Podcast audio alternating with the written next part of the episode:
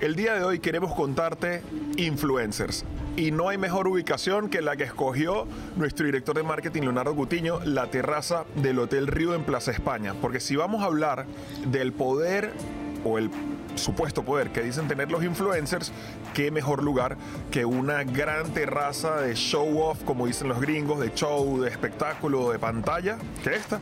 Así que como siempre voy a estar conversando con mis compañeros, con Gianfranco Cusati, con Gustavo Ustache, con Rebeca Malaver y mi persona, Gabriel Ustache Soteldo. Y la idea es que podamos tocar siete puntos de influencers. ¿Realmente pueden hacer algo por tu negocio o pueden destruirlo? Bueno, equipo, vamos a empezar con lo primero. Em, voy a hacer un manifiesto en nombre de todos y del equipo y de la empresa.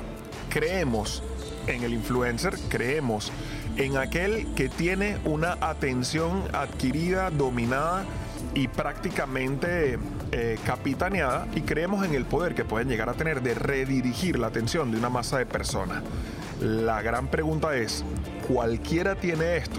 Eso lo vamos a ir desarrollando a lo largo de unos siete puntos, pero primero me gustaría que me acompañaran en la introducción y que reflexionáramos cada uno brevemente qué es un influencer, para qué sirve un influencer. ¿Ok? ¿Quién quiere empezar? Yo, yo. Ok. Bueno, eh, lo que sí debemos, eh, yo creo que también algo que estamos todos de acuerdo, es que la, la- el mercado de marketing ha cambiado. Antes la publicidad, bueno, y todo debido a las redes sociales. Antes la publicidad era radio y televisión. Realmente el que tenía eh, eh, eh, control o presencia, mejor dicho, radio y televisión, era el que, el que influenciaba a las personas. Sin embargo, cuando aparecen las redes sociales, ya eso cambia un poco bastante, hasta el punto que hoy en día puede tener más efectividad las redes sociales que la misma radio y televisión. Quiero- ¿Cómo defines tú dentro de todo ese contexto a esta figura que surge y que aparece por allí?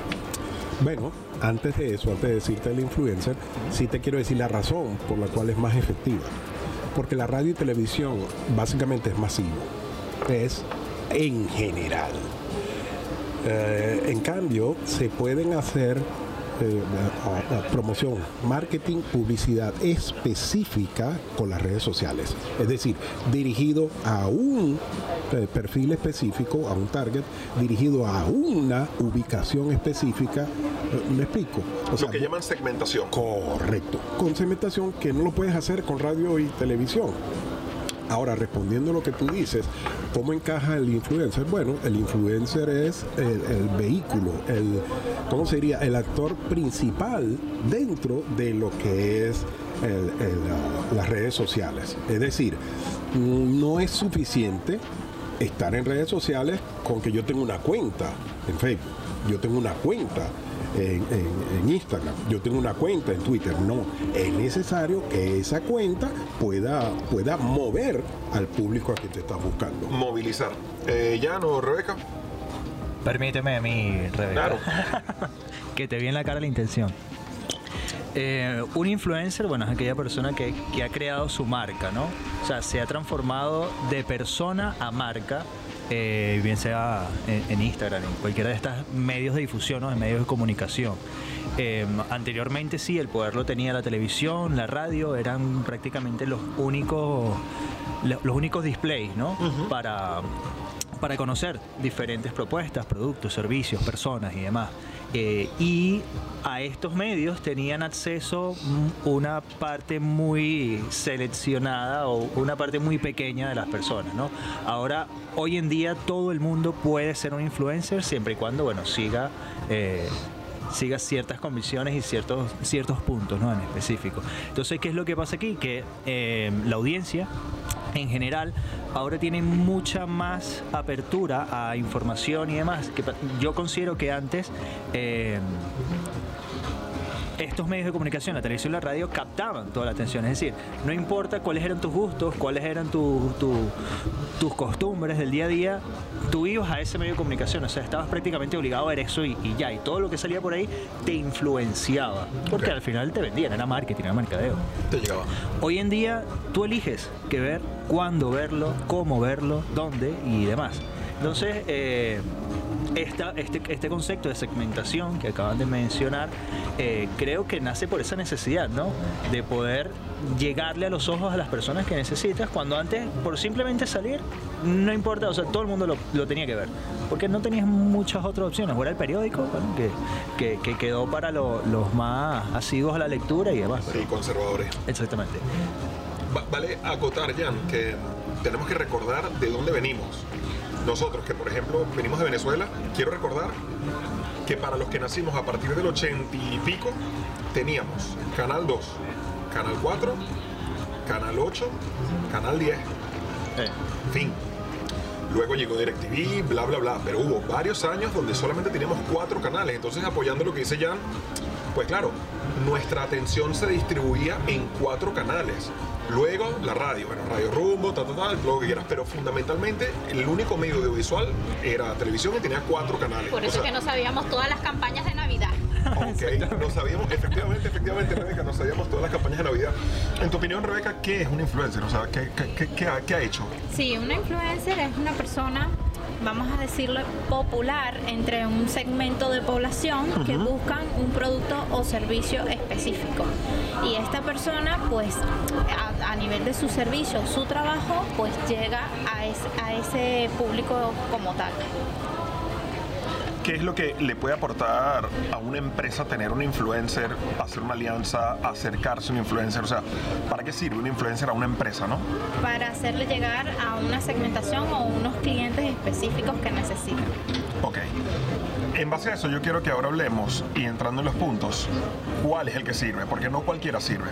No puedes, por ejemplo, tener un, restaurante, una terraza como esta y entonces te viene muy bien, por decir algo, eh, un influencer especialista en yoga Bikram, que es una yoga que se hace con una especie de sauna, no soy un entendido, pero más o menos he leído y entonces se hace unas temperaturas con un porcentaje de humedad, una cosa, o sea, una cosa demasiado microespecífica, tal vez no sea el influencer que necesites aquí, a lo mejor sí, para hacer un evento y yoga eh, plena pandemia al aire libre, por ahí una idea, esto, pero no necesariamente sea como el mejor. A lo mejor necesitarías un influencer típico de lifestyle, de discotecas, de salir por la noche, a lo mejor alguien más acorde.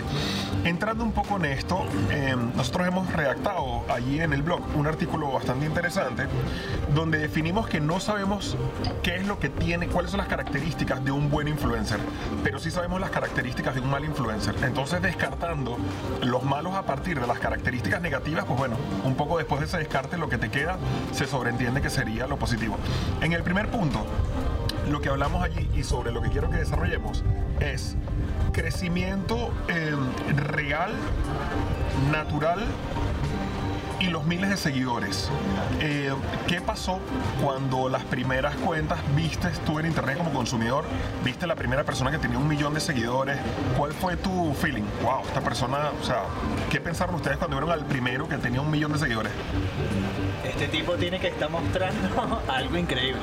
Indudablemente, para captar la atención de tantas personas, tienes que tener muchas cosas, ¿no? Un tema muy interesante o una constancia. Eh, bastante disciplinada, algo tienes que tener. Y ese algo es el que te va a despertar a decir, bueno, vamos a ver qué es lo que tiene. Bueno, yo, lo primero que pensé es que ah, realmente este tipo le llega a mucha gente. Okay. ¿Ok? Mucha gente lo ve. Pero quiero agregar algo de lo último que tú dijiste antes de introducirnos a esta parte. Y es que para escoger para escoger el influencer, el cliente, el dueño de la empresa, tiene que hacer algo previo. Y esto nos sucede mucho, aún cuando presentamos los estudios, cuando estamos asesorando a nuestros clientes. Hay una pregunta que yo le hago a todos ellos. ¿Quién es tu cliente? ¿Quién es tu público? ¿Quién es tu comprador? La mayoría tiene la mala de costumbre de decir todo el mundo. Y eso es totalmente falso. Entonces, el, empresario, lo primero que tiene que saber es cuál es el público de su producto. Y lo demás ya vendrá en función. Pero si no tiene eso claro, no va a poder tener claro eh, eh, trato con influencers ni nada de eso. Lo más importante, ¿quién es mi público objetivo? ¿Quiénes son las personas a las que quiero llegar? Totalmente.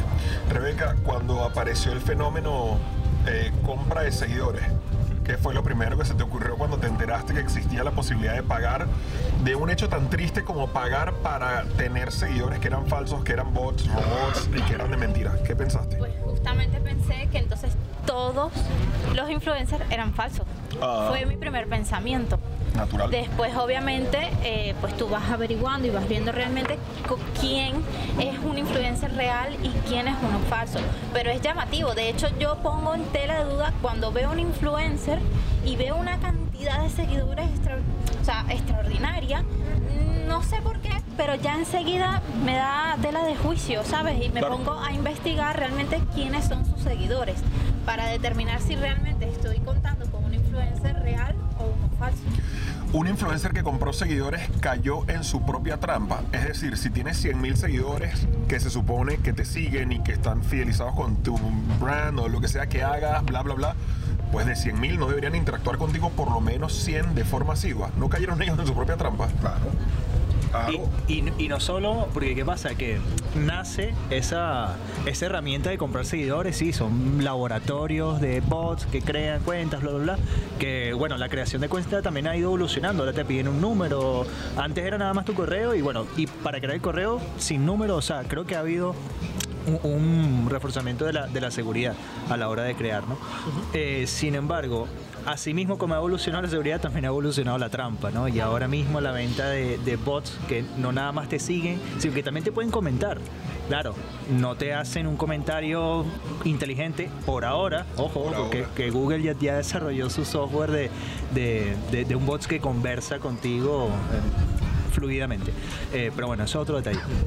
Pero si te hacen un comentario de, por ejemplo, unos emojis, eh, usa uno el corazoncito, eh, la, la cañita o la cosa. Todos y- hemos y- visto el típico comentario raro ese de, wow, me encanta tu post. Claro. Es como súper, súper Que, random. que luego, exacto, puede evolucionar incluso a frases, a frases predeterminadas y el laboratorio de bots al cual le has Sí, inteligencia servicio, artificial. Empieza, entonces, evidentemente tiene que haber un análisis y de la cuenta como tal, pero luego también hay un análisis en el entorno, ¿no? En la sociedad. Es decir, si nosotros estamos acá sentados, de repente escuchamos, eh, mientras vamos caminando, escuchamos una conversación al lado que tiene que ver con algún tema que haya tocado un influencer, decimos, wow, o sea, sí hay alguna realidad en esto y sí hay algo eh, que se pueda cortar ahí, esa tela. Totalmente. En la compra de seguidores, al final, yo creo que volvió, se volvió en su contra porque te expone. Te expone. Tú tienes 500 mil seguidores, pero nadie interactúa contigo, es muy raro. Algo está pasando contigo y hay algo irregular. Y creo que al final eh, los devoró su propio monstruo. Vamos a ver ahora cómo evoluciona la inteligencia artificial y presumo que a, inteligencia artificial mejorada, los humanos detectaremos igualmente esa, esa farsa. ¿Qué ibas a comentar? Sí, y es muy triste porque las empresas sufrieron ese problema. Yendo a un influencer con 500 mil seguidores y no vieron reflejado nada de resultado a su nivel de publicidad.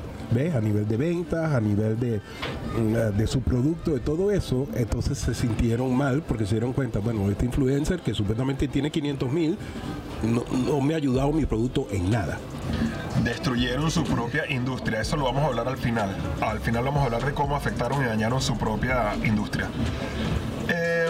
¿Qué puede hacer alguien que recibe la cotización de un influencer y la confirmación natural es, bueno, vamos a ver qué número de seguidores tiene? ¡Wow! Tiene 500 mil. Pues lo más normal sería verificar un poco la progresión de interacción en sus publicaciones, ¿no? Yo creo que la siguiente comprobación que deberías hacer es, bueno, si tienes 500 mil seguidores, 200 mil, 100 mil, deberías en los últimos 30, 40 posts, deberías tener Naturalmente no todos los temas interesan a todo el mundo, a nosotros nos pasa, pero hay temas que tienen que demostrar dónde está tu audiencia. Entonces yo debería ser capaz de encontrar en tu timeline, en tu feed, debería encontrar algunas publicaciones, varias, donde un buen porcentaje de esos seguidores que quiero aclarar, porque ya luego esto lo ven en YouTube y empiezan a escribir, esto no tienen ni idea, no saben que el algoritmo no le enseña a todo el mundo, ya lo sé.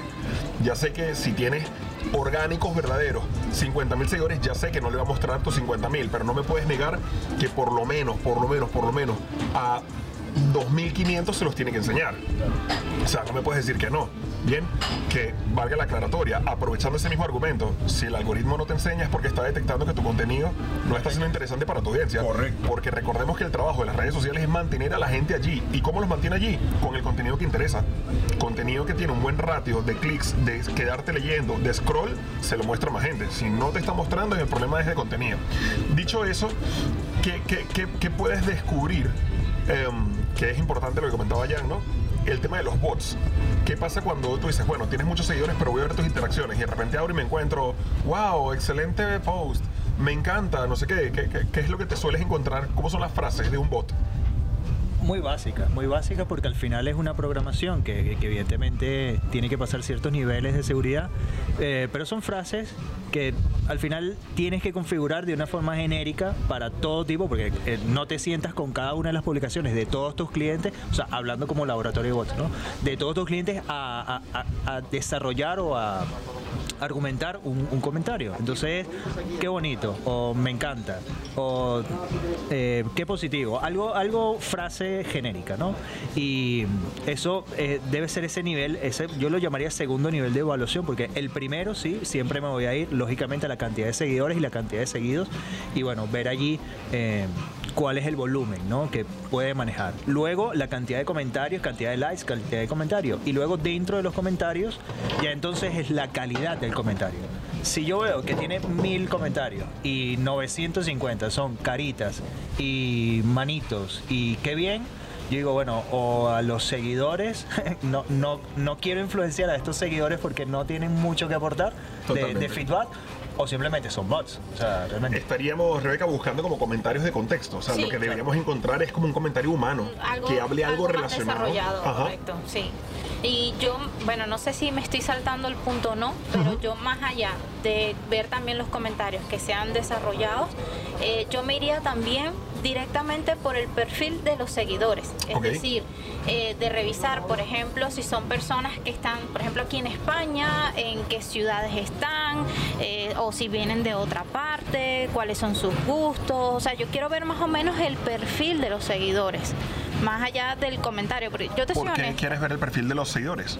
porque yo quiero saber si a las personas a las que a mí me- como empresario me interesaría llegar siguen a esa cuenta.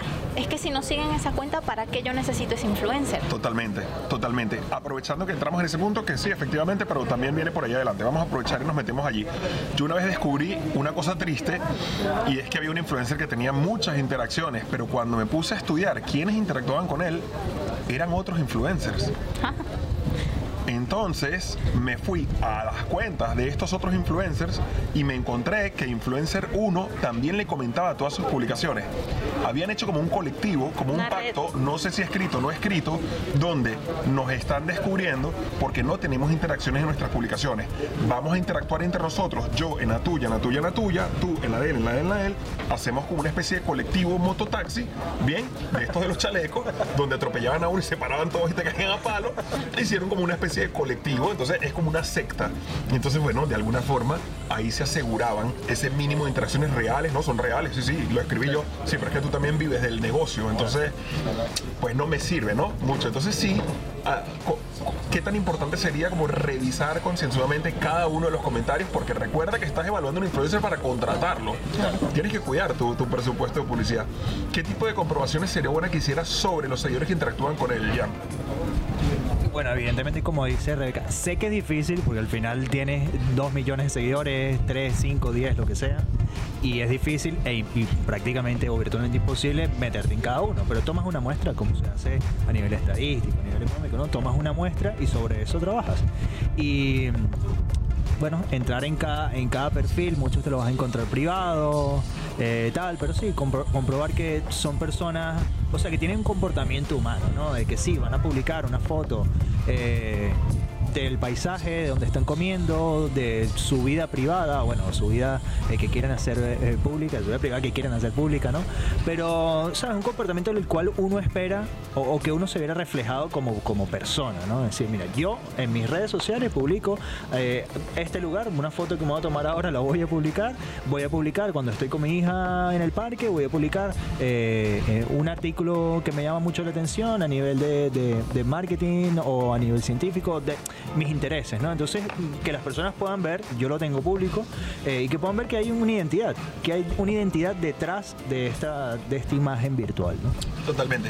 Eh, Gustavo, la disciplina es la clave del éxito aquí también. Eh, si un influencer que se supone que tiene una audiencia, que la tiene fidelizada y que, bueno, tal, pues la idea también sería confirmar de que es una persona constante en su trabajo. Su trabajo es proveer de información y contenido a sus seguidores para mantenerlos eh, comprometidos, el famoso engagement, para mantenerlos allí. ¿Consideras importante hacer esa revisión y ver cada cuánto publica esta persona? O sea, asegurarte que no es un tipo que publica cada vez que se acuerda, sino que de verdad tiene un plan. Evidentemente, tiene que haber una constancia en cuanto a los a las publicaciones y como dijiste también en el, en el comentario, que sea de contenido, no de cualquier cosa. ¿Okay? Es decir, si va a publicar o si está publicando todos los días, varias veces al día, eh, cada dos días, pero que sean contenido válido y que sea atractivo. No es publicar para publicar. O sea, las dos extremos son malos. Que publica todo el tiempo, tres veces al día, pero no, es, no son cosas de contenido. Y la otra es que sí busca contenido, pero publica nada más una vez al mes. Eso no sirve, eso no es un influencer. Entonces es necesario que sea muy periódico, lo más cercano posible y que sean contenidos realmente que él, que él transmita. Ojo, y cuando digo contenido, no me estoy ciñendo a la publicidad, cómprame, cómprame, cómprame. Hmm. Cuando digo contenido, un buen influencer tiene que abarcar otros aspectos para que sean atractivos. Contenido de calidad. Rebeca, ¿qué hacemos con las influencer diva, fem fatal? Llévate la carne que hoy está barata. Es decir, realmente una empresa que no, que no sea de sector que nos imaginamos, una empresa normal, ¿realmente nos sirve un influencer cuya audiencia lo único que quiere es ver carne? No. Yo le doy like. Eso no lo pongo en duda. Ya, no hagas preguntas comprometedoras. Exacto. No, de hecho, yo particularmente las odio, no por, no por nada malo, cada quien hace lo que quiere con su vida privada y sus cuentas, pero la verdad es que a ver, como a nivel empresario no te sirve de nada tener este tipo de influencer porque realmente los seguidores de esta persona lo que están buscando o, o sus intereses están inclinados hacia otro sector que no tiene nada que ver con el tuyo. Ahora bien, si tú vas a montar un negocio eh, sí, de la noche o de servicios cercanos. Pues, de repente pudiera sí influirte, pero del resto no. Pero entonces, parémonos aquí un momentito. Eh, este tipo de influencers tengo entendido que sufren de mucha frustración porque, y lo sé porque de los gurús de marketing digital que estudio, observo, analizo, todos hablan de lo mismo. Dicen, me canso de recibir consultas de muchachas jóvenes que tienen miles de seguidores, que son muy exitosas en redes, pero que no son capaces de vender otra cosa que no sea la foto en bikini. Entonces dicen, es que Em, subo una foto de contenido de valor de tal tema y no tengo casi engagement, subo una foto en bikini y se me dispara el engagement. Así no diga nada. Exactamente, entonces ya te hiciste esclava tú mismo de, de, de, eso, ya ahora dependes de eso. Es decir, tú convertiste tu audiencia en adictos a la foto en bañador. Correcto. Salir de allí va a ser posible recuerda que creas, creas, una marca. Entonces eh, eh, tienes que tener responsabilidad en lo que publicas porque no es, bueno, es tu marca, es tu imagen lo que estás creando allí. Eh, y evidentemente una foto en bikini genera reacciones mucho más rápido y, un enganche mucho más rápido versus un contenido profundo de estrategias de marketing o intelectual o o, de científico, porque la reacción no es inmediata. O sea, tú, ok, publicaste que se descubrió tal cosa en Marte, ahora mismo que está de moda. Exacto. O, las momias de ah, perfecto. ¿Y ahora qué? O sea, quiero, quiero, quizás ese, ese público es un poco más conservador, más crítico, más analítico que el que simplemente queremos ver carne y carne y, carne. Exacto. Queremos, queremos. sí, sí, sí. Cuando, no, es que escúchame, hay todo tipo de productos en las redes y, y hay tiempo para todo. Dicho eso, es que es, es difícil una vez que ya microsegmentaste a un público de una edad con unos gustos y unas necesidades, luego pretender venderle otra cosa fuera de allí. O sea, ¿cómo lo ves? No, no, no, no. Ok. Es muy difícil. Es muy difícil poder lograr. Tienes que volver a trabajar para volver a crear la imagen, para volver a ser eh, tus seguidores. Por eso es que hay que saber desde el principio, para optimizar los recursos, tienes que saber desde el principio a qué público te estás dirigiendo.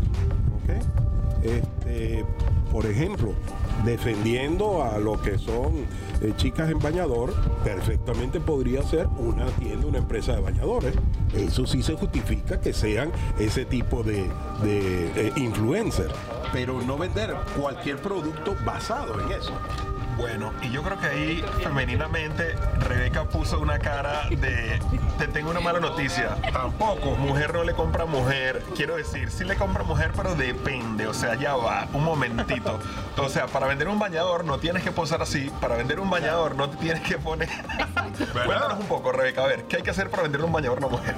A ver, mira, y yo te soy muy honesta. Yo prefiero ver marcas donde, bueno, yo por lo menos tengo un cuerpo más bien curvilíneo.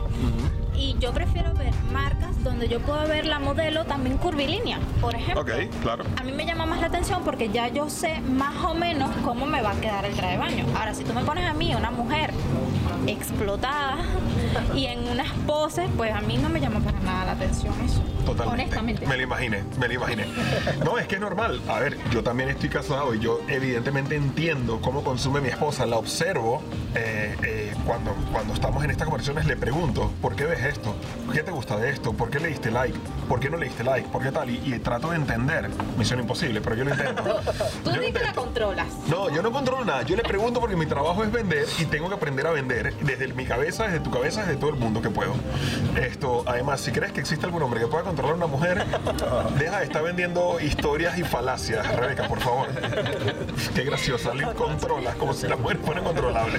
Ok, el hombre sorteo. ¿Para qué demonios sirve un influencer que su Instagram está lleno de sorteos? Lo que tiene es un pocotón de pedigüeños. Claro.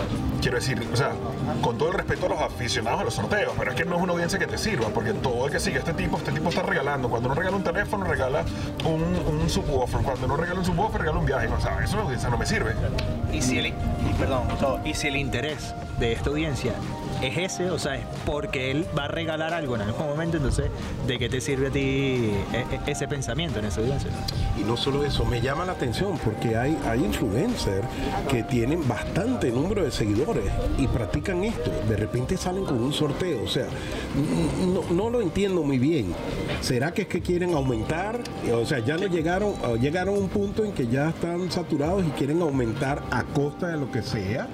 Este, porque, y, y- y lo, lo veo recientemente, este, influencer que tienen más de un millón de seguidores, uno tiene cuatro millones y medio y está haciendo sorteo de, de cuatro mil euros, de, de cuatro mil dólares, y el otro está haciendo un sorteo de mil dólares. O sea, no entiendo.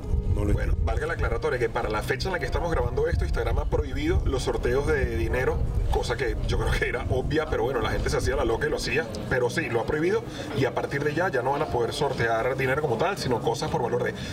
Eh, en ese caso he estudiado algunos y resulta que lo hacen para hacer crecer la cuenta de sus clientes. Es decir, ustedes tienen una empresa cada uno, yo recojo 500 dólares de cada uno, son 1500. Yo, que soy el influencer famoso, digo, bien, te puedes ganar 1500 dólares, tienes que seguir a estas tres cuentas, ¿ok? Y darles notoriedad a ellos. Entonces lo hacen como para eso. Luego no sé si les funcionará o no. Pero en ese caso son influencers que a veces hacen sorteos, pero es que hay algunos que son solamente sorteos. Entonces, esa audiencia, al igual que Fenfatal, eh, Diva, no nos sirve desde el punto de vista de toda tu audiencia, lo que te quieres ver a ti en carnes. En este caso, el tipo que sí, que eres muy famoso, pero todo el sorteos tampoco nos está sirviendo, ¿no? Avanzando en ello, y para ir un poquito también concretando el, final del tema, em, números. Eh, claro, tú le pides a un influencer y dices, bueno, mándame tus números para ver un poco tu audiencia. Realmente nos sirven los números, eh, unos números que no son mm, fidedignos o que tú puedas verificar, porque Photoshop hace milagros, ¿verdad? Sí, claro. Claro. O sea, uno puede agarrar un documento y lo puede editar, no solo Photoshop, el mismo Acroba. sí, no, el Acroba Editor. Ah, editor. Este, perfectamente tú puedes truquear cualquier documento. De hecho, lo hemos visto que nos lo han hecho. Y nosotros le hemos respondido con el original y entonces se hacen los locos. O sea, cuando alguien ha pretendido decir, no, es que tenemos tantos seguidores, no, no. Eso mismo nosotros lo bajamos y mira, aquí tenemos esto. Ah, me pasó en una ocasión y, efectivamente estaba, estaba trucado. O sea que por email, mejor que no nos envíen los datos, mejor vente, enséñame desde tu teléfono, vamos a abrir tu cuenta allí y vamos a ver cuál es el contenido que más guarda tu audiencia. Explícame por qué tu audiencia lo que más guarda es esto, muéstrame lo más compartido, explícame por qué tu audiencia comparte tanto este tipo de post para yo poder saber qué es lo que atrae tu cuenta y en base a eso como poder escoger y decir, bueno, tú eres un influencer que me puedes eh, ayudar. Por último, em, el tipo de influencer en el que sí creemos. Como organización hemos podido trabajar, eh, bueno, yo no diría los, los, incluiría en la categoría de influencer, pero son, son profesionales de, de, su sector, pero adicional son influencers porque tienen un nicho, ¿no? Actualmente, eh, George Harris nos recomienda, es un profesional del humor y de la comedia, es un profesional que todos lo hemos visto que se ha levantado desde cero, haciendo su comedia, como él mismo lo cuenta, en un chiringuito pequeñito, ahí creo que era en Hialeah, en Miami, eh, eh, se fue construyendo, ya está en Flamingo y seguramente llegará mucho más lejos. Hemos trabajado con Marco, que Marco, la gente no lo sabe, pero Marco es actor. Marco trabajó, creo que fue en RSTV o por allí, pero en, trabajos de, de, baja, de baja categoría, porque era joven, era aprendiz y tal. Pero el tipo de verdad es actor. Me consta que el tipo es un, un mercadólogo potente porque he podido verlo fuera de cámara, fuera de grabación, fuera de tontería y hemos podido hablar en serio. Y es un tipo que entiende muy bien lo que está haciendo y entiende muy bien su mercado. Eh, estos, estos influencers que sí de verdad tienen un trabajo y ojo que cuidado, que no sé si se han parado a pensar la gigantesca ética de trabajo que tiene Marco. Es un, es un cachondo, como decimos en España, es gracioso y todo lo que tú quieras. Pero ese tipo está sacando contenido todo el día, todos los días, 24/7, 365 días al año. Quiero hacer con esto la salvedad de que no decimos que ningún influencer sirve. Estamos diciendo de que son pocos los que sirven y que con estos puntos que hemos tocado lo que pretendemos es ayudarte a que puedas detectar cuáles son los que no te sirven. ¿Cuáles influencers así se te vienen a la cabeza que tú pudieras decir, oye, este es destacable o de vez en cuando veo a este o este? Es algo que particularmente reconozco que tiene un valor, pero no conecto con él. ¿Cuáles así se les viene a la mente que hayan visto recientemente? Yo, yo creo que podemos categorizar según según su perfil, podría decirlo. Están los de comedia, evidentemente, George Harris, Marco, eh, cualquier otro por allí.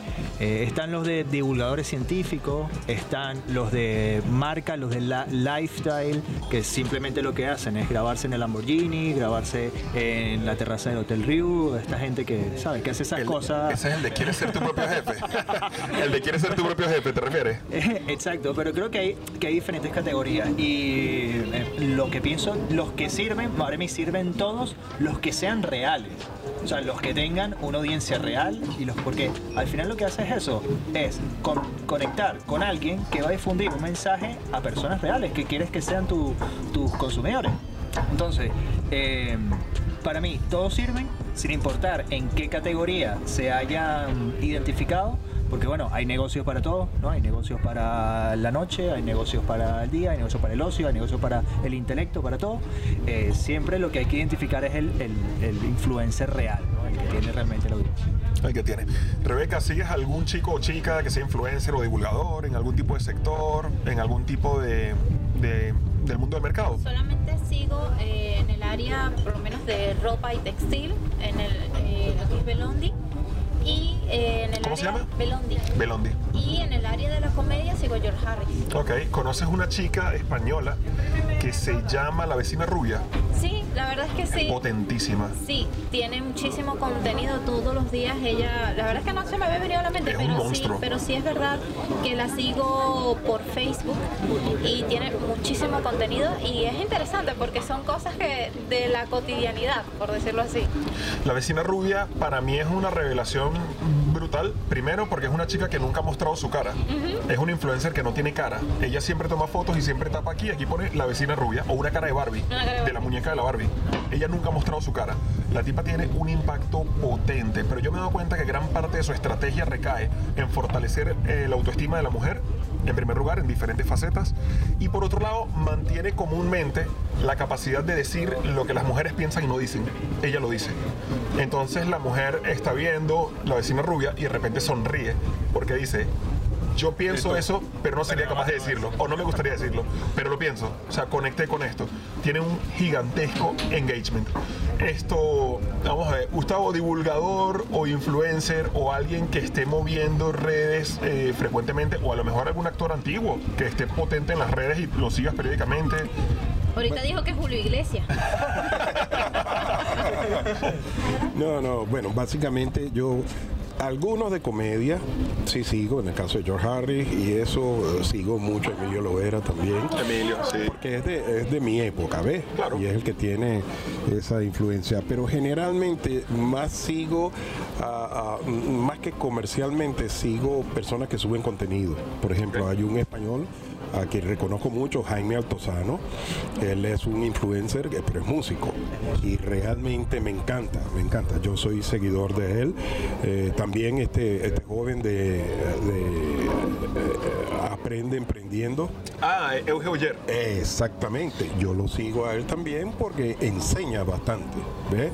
Esos son dos casos que yo sí, sí lo sigo. Y en divulgadores que sé que comentas de vez en cuando de Juan Rayo muy bueno. bueno, en el caso de Juan Rayo, es divulgador. por, sí, pero por mi área también. Juan Rayo y Daniel Lacalle, Daniel Lacalle son dos personas a las que yo sigo. Ojo, no siempre coincido, sobre, todo, sobre todo con Juan Ramón Rayo. No siempre coincido, sin embargo, lo que me gusta de ellos dos es que son bastante objetivos. Es decir, no te, no te van a responder a un planteamiento eh, por, una, por una posición conveniente o preestablecida, sino por una razón económica. Totalmente, totalmente. O sea que, tal como dijo Jan, eh, dentro del mundo de los influencers, que hoy no lo hemos tocado, será para otro día, existe el mundo de los divulgadores, que no viven de atraer masas ciegas o masas zombies, sino que existen divulgadores cuyo trabajo nace de una vocación o una profesión eh, categorizan, segmentan y fidelizan a un grupo de personas y entonces luego, pero eso lo vamos a hablar otro día porque es mucho más difícil contratar a un divulgador que contratar a un influencer. Cuando te metes con un divulgador, como todos nos, imaginaremos, el divulgador te dice, espérate, porque es mi cara. Dame a ver qué es lo que tú quieres que yo promocione, potencie o muestre, ¿no? Porque estoy poniendo mi firma en esto. Ok, por último y para terminar, ahora sí, em, dos preguntas. ¿Cómo pueden hacer los influencers? Ok, no, esa es la segunda. Vamos con la primera. Entonces el sector de, los influencers crearon un monstruo que se los está comiendo. Es decir, están infiltrados dentro de ellos los verdaderos y los fake, y los fake están dañando el mercado. Sí, sí, pueden llegar a dañar el mercado. Sin embargo, ese, ese círculo vicioso creo que surge eh, inevitablemente porque existe la codicia de que, o al principio se creía que mientras más seguidores, más eh, influencer soy. Porque al final, ¿en qué momento te conviertes en influencer? Cuando pasas de, de mil seguidores, de cinco mil de 5003. O sea, de, o sea, no hay. Como que, Total creencia que sería un error porque existen micro influencers, que eso lo hablaremos otro día, y son los que están moviendo el mercado. Entonces digo que inevitablemente nace esa, eso fake y eso está porque la creencia era que mientras, em, si este numerito pasa de este, de este valor, ya soy y ya puedo venderme como una marca. Y una empresa que contrata un influencer fake y no tiene los resultados, ¿vuelve a confiar en otro influencer?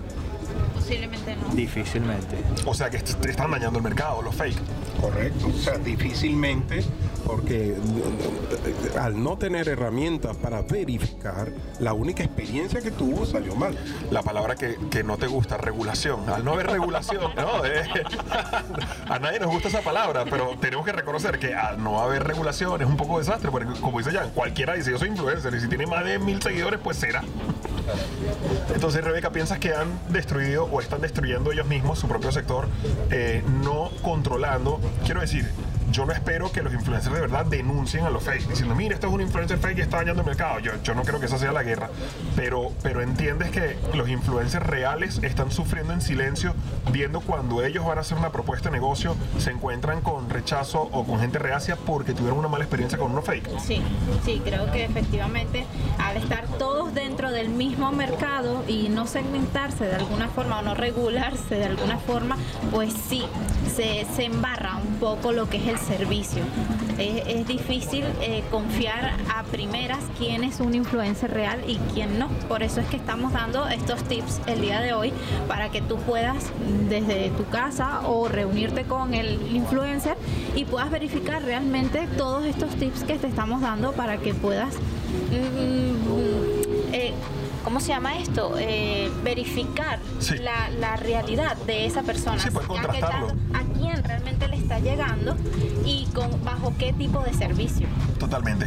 Así que bueno, básicamente hoy te hemos querido contar cómo detectar eh, a un influencer fake. No podemos decirte cómo detectar uno real, pero sí podemos decirte cómo detectar uno fake. No sé si para cerrar quieren dejar como una frase o alguna idea o, o de estos puntos que hemos enumerado como cuál sería el más importante para ti, el, en el que deberías centrarte. Si todo, solo tuvieras que escoger uno. Ok, para mí es el hecho de tener muy claro quién es el público a que va dirigido mi producto. Ok. Y una vez que tengo eso, entonces buscar un influencer que vaya dirigido a ese público. De estos puntos, ¿cuál es el que más te gusta por ahí, Jan? Totalmente coincido con Gustavo. Primero hay que determinar el mercado objetivo. Sin embargo, creo que sería muy utópico y muy bonito que se cree una relación eh, en ambos sentidos, ¿no? Tanto del influencer como de la empresa eh, que quiere promover o que quiere promocionar algún servicio o producto. eh, porque si este influencer se siente identificado y se siente a gusto o está de acuerdo con los valores, principios y, servicio y producto de esta empresa, creo que va a surgir, va a tener un mejor resultado al que simplemente bueno, yo tengo aquí el balón de fútbol y tú que eres eh, cómico, promociona el balón de fútbol. O sea, creo que si hay una relación de que, bueno, este cómico es porque también le gusta el fútbol, creo que allí va a haber mejores resultados. ¿Cuál es el punto que más te ha parecido interesante, Rebeca, o que crees que deberían quedarse con ese punto? Sí, de no confiarse en los millones de seguidores que pueda tener una persona, ¿vale? Sino de que realmente vean que el contenido es de calidad y que va dirigido hacia lo que yo quiero hacer o hacia el público que yo quiero obtener de allí. Genial.